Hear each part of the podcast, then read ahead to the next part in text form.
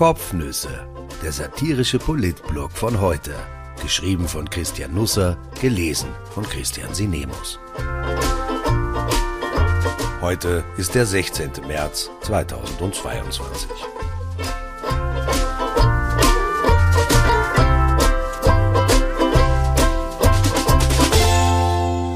Erwachet, der Kanzler will die Neutralitätsdebatte neutralisieren, er sollte lieber öfter Partei ergreifen.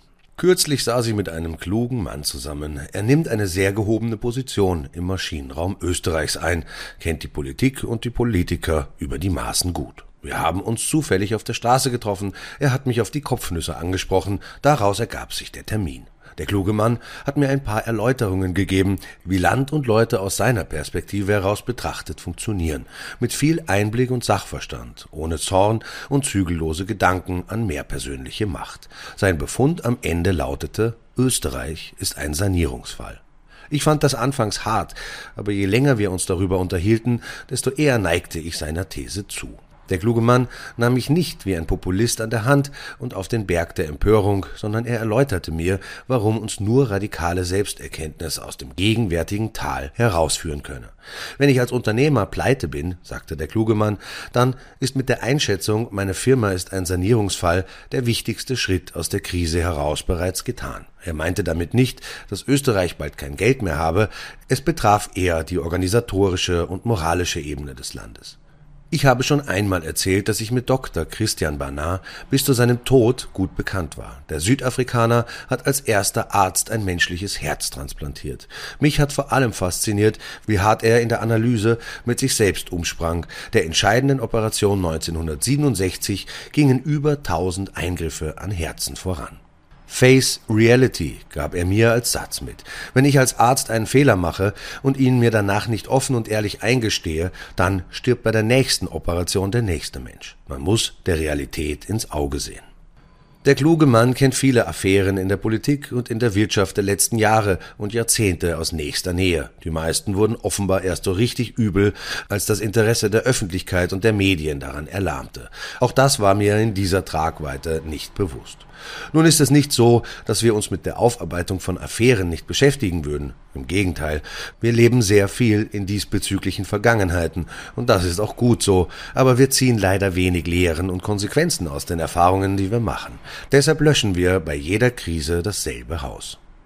Ich war in den letzten Wochen und Monaten bei recht vielen Hintergrundgesprächen. Politiker reden jetzt lieber hinter verschlossenen Türen, sie können später dann nicht mit ihren Aussagen konfrontiert werden. Das ist kein unkluger Gedanke, denn die meisten Prognosen, die ich auf diesen Hintergrundgesprächen vermittelt bekam, waren windschief, einige sogar ziemlich falsch. Im Herbst saß ich mit zwei Vertretern der Regierung hintergründig in einem Wiener Beisel.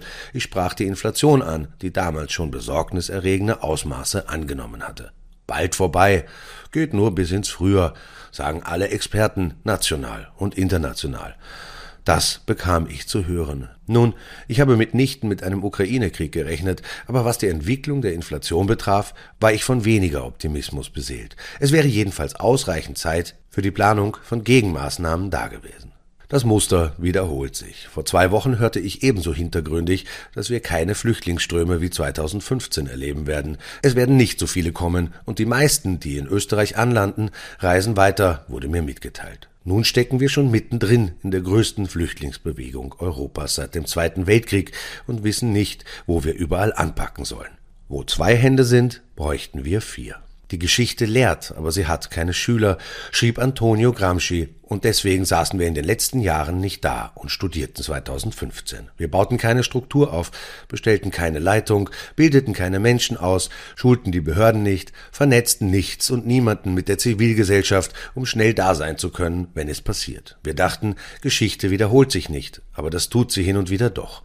Nun wurde spät ein Flüchtlingskoordinator bestellt. Er soll in der Gegenwart ordnen, was in der Vergangenheit für die Zukunft versäumt wurde. Die Ukraine-Hilfe, das waren anfangs vor allem Hilfsorganisationen und Privatleute. Sie holten Menschen von der Grenze ab, schickten Busse los, sammelten, organisierten Quartiere, kauften ein, schenkten Suppen aus, trockneten Kindertränen, gaben 50 Cent Münzen her, damit die Geflüchteten am Bahnhof aufs Klo gehen konnten. Viele machten das aus einer bewundernswerten Selbstverständlichkeit heraus, vielleicht funktioniert dieses Land wegen solcher Leute überhaupt noch einigermaßen. Aber bei Zeiten, einmal werden sich vielleicht manche die Frage stellen, warum sie den Job von staatlichen Einrichtungen und von Politikern erledigen sollen, die eigentlich fürs Kümmern bezahlt werden. Damit kein falsches Bild entsteht. Es gibt natürlich Politiker, die anpacken, zum Telefon greifen und kleine Wunder bewirken, ohne das gleich auf Instagram zu verwerten. Gute Seelen in Amtsstuben. Initiativen wie Nachbar in Not, die schnell da sind. Aber warum müssen wir das alles immer neu erfinden? Warum gibt es so viele nutzlose Strukturen in dem Land, die sich überall ausbreiten wie Efeu und so wenig Gebräuchliches, das frisch emporklettert und dann da ist, wenn man es braucht? Das hat der kluge Mann auch gemeint. Österreich ist in den letzten Jahrzehnten an vielen Stellen krumm in die Höhe gewachsen. Das ist nicht weiter aufgefallen, aber nun müssen wir feststellen, dass uns alle Krisen herber treffen als andere. Die Corona-Krise, die Wirtschaftskrise, die Energiekrise. Und das hat vielleicht Gründe. Es wird Zeit, dass wir uns der Realität stellen, eingestehen, dass vieles nicht mehr zusammenpasst, der Unterboden ins Rutschen geraten ist, das Gefüge nicht mehr stimmt, der Halt fehlt. Wir müssen uns und alles um uns herum in Frage stellen. Was nutzt uns noch? Was gehört weg? Wenn wir das nämlich nicht tun, dann werden wir weiter in einem Fort Politiker begrüßen und verabschieden. Keiner davon wird unser Leben besser machen. Wo ist eigentlich der Bildungsminister?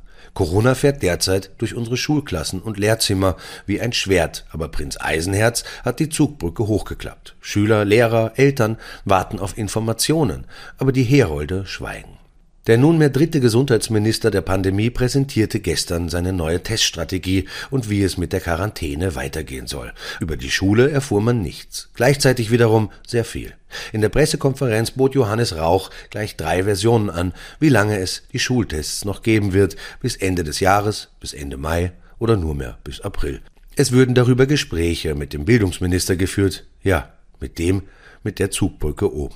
Die Informationen, die dann nur noch bruchstückhaft kamen, sollten überfallsartig verbreitet werden. Niemand wusste warum. Knapp vor elf Uhr lud das Gesundheitsministerium zur Pressekonferenz, die schon eine halbe Stunde später stattfinden sollte. Nicht einmal der Minister schaffte es pünktlich. Vorab versuchte Rauch, alle Landeschefs zu erreichen, denen er noch vorab nichts sagen wollte, damit keiner plaudern konnte. Auch das sagt viel über das momentane Vertrauensverhältnis aus. Wiens Bürgermeister ereilte der Anruf, als er bei der Clubklausur in der SPÖ gerade eine Rede hielt. Auch seltsam. Für den Vormittag war ein Treffen der Büroleiter der Landeschefs einberufen worden. Dort sollte darüber debattiert werden, wie es mit den Tests weitergeht. Knapp bevor die Besprechung beginnen sollte, wurde die Einladung zur Pressekonferenz öffentlich. Die verdutzten Büroleiter erfuhren beim Termin lediglich, dass schon alle Entscheidungen getroffen worden waren. Sie wurden ihnen lapidar mitgeteilt, alle Einwände vom Tisch gewischt. Auch die meisten Experten von GECKO, dem erst kürzlich installierten Beratungsgremium des Gesundheitsministers, wusste nichts von den Plänen. Was nun kommt, ist noch reichlich diffus. Am 1. April soll Österreich weniger testen, nur mehr fünf Antigentests und fünf PCR-Tests pro Monat sind dann kostenlos erhältlich. Aber was die Bezahltests kosten werden? Unklar. Was mit den Tests passiert, die man schon daheim hat? Unklar. Ob Biller, Bipper und Tankstellen weiter Spucktests sammeln? Unklar. Wie oft in Spitälern und Altenheimen getestet werden soll? Unklar. Ob man Tests nur noch für sinnvoll hält und wenn ja, wann? Unklar. Warum immer dieses Stückwerk? Warum ist es nicht ein einziges Mal in diesem Land möglich, ein Gesamtkonzept vorgelegt zu bekommen, für alle Bereiche, nicht für Einzelne? Und warum erfährt man nie, auf welcher wissenschaftlichen Basis entschieden wurde? Rauch redete zehn Minuten. Er nahm in der Wortwahl Anleihen bei seinem Vorgänger und seinem Vorvorgänger. Die Pandemie sei kein Sprint, sondern ein Marathon, sagte er. Nach zwei Jahren hätte uns jede andere Einschätzung überrascht. Der neue Gesundheitsminister setzt sich als Ziel, verlorenes Vertrauen in die Politik und ins Pandemie-Management zurückzugewinnen.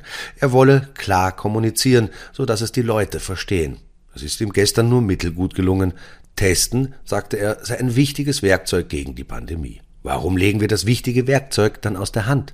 Wer einen Test braucht, wird ihn auch bekommen, versprach er. Wie soll das gehen, wenn die Zahl limitiert ist? Das Wort Quarantäne bezeichnete Rauch als schrecklich. Er ersetzte es durch das Wort Verkehrsbeschränkung. Nun, ja. Mir wurde ein geheimes Chatprotokoll zugespielt. Es fußt wohl auf einer Unterhaltung des Kanzlers auf seiner Reise in die Arabischen Emirate und nach Katar mit seinem Pressesprecher. Karl Nehammer, Du, Kosi, ich arbeite gerade an meiner Stellungnahme über die Neutralität. Daniel Kosak, warum? Nehammer, der Kohl hat eine Diskussion darüber angefangen. Kosak, und? Nehammer, da, da muss ich reagieren, ich bin der Kanzler. Kosak, musst du die Leute da immer so mit der Nase draufstoßen? Nehammer, wie sollen die Menschen es sonst mitkriegen? Kosak, glaub mir, die erfahren es früh genug. Nehammer, ich bin jedenfalls schon fast fertig. Mir ist ein super Beginn eingefallen. Kosak, du kannst gar nicht ermessen, wie gespannt ich bin. Nehammer, also hör zu.